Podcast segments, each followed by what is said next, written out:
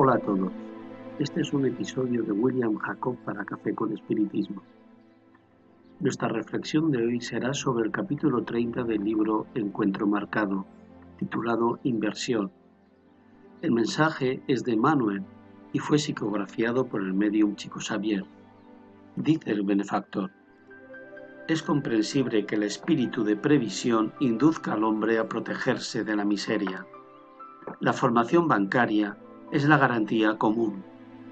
Los establecimientos de seguridad pública, los organismos de economía popular sin ánimo de lucro y los institutos de protección social suponen instituciones de innegable valor para la comunidad. Nadie debe subestimar la oportunidad de protegerse contra las miserias imprevistas. Esta realidad, algo evidente en el plano material, no es menos tangible en el reino del espíritu. Es urgente depositar los valores del alma en las reservas de la vida, considerando nuestras necesidades del mañana. La interdependencia tiene fuerza de ley en todos los dominios del universo. La caridad es un deber, porque así como los demás nos necesitan, también así nosotros necesitamos de los demás. Sin embargo, no esperes al poder o a la fortuna terrenales para cumplirlo. Haz tus inversiones morales con lo que tienes y lo que eres. Comienza ahora, con pequeñas aportaciones de tipo dinerario que se sumarán a otros grandes créditos. Las migas de tu bondad formarán grandes tesoros de amor. Enumero algunas de las posibilidades al alcance de todos.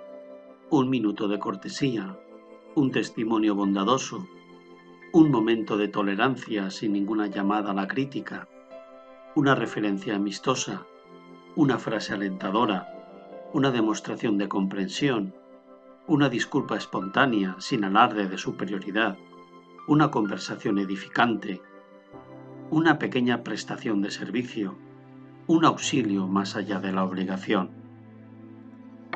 Respecto de la propiedad, recuerda tu propia alma como la única posesión inalienable que tienes y recuerda también que tienes necesidades y que siempre tendrás necesidades cada vez mayores para evolucionar y elevar tu vida. No olvides que en cualquier momento puedes trabajar y servir, invirtiendo con ello cooperación y felicidad. Fin de la cita. Cuando leí este mensaje no lo pensé dos veces y decidí grabar este episodio. Démonos cuenta de que Emmanuel no subestima la necesidad de que nos cuidemos de los imprevistos de la vida material y aprovecha esta legítima preocupación para llamar nuestra atención sobre el hecho de que lo único que realmente es nuestro es el espíritu. En un sentido estricto, diremos que no tenemos espíritu, sino que somos espíritus es importante enfatizarlo.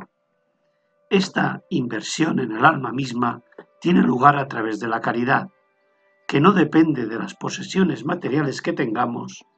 De hecho, no depende de nada externo a nosotros, sino de una íntima voluntad de servir y ayudar a los demás y a la sociedad. Algunas formas de hacer caridad dependen de los recursos y de los medios materiales de que se disponga lo que nos advierte Manuel es que, ante la ausencia de estos recursos, existen innumerables formas de servicio y de difundir el bien a nuestro alrededor. Asimismo, no podemos postergar la inversión más importante que podemos hacer por el hecho de que la situación en nuestra ciudad, estado o país sea muy difícil. Quizás sea precisamente en estos momentos cuanto más necesario sea el compromiso para con el otro y para con uno mismo. No podemos esperar a la jubilación, que quizás no llegue, ni a cualquier otra situación externa que, a nuestro juicio, sea la ideal para que nos dediquemos a ayudar de forma más eficaz al mundo. ¿Y de qué forma entonces podemos hacer caridad?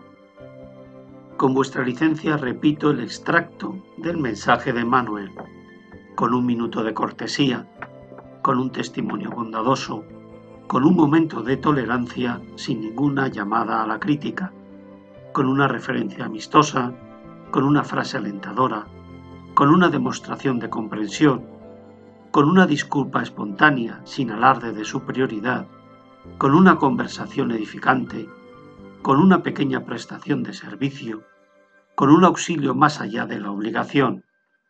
Que Jesús nos inspire en nuestros propósitos.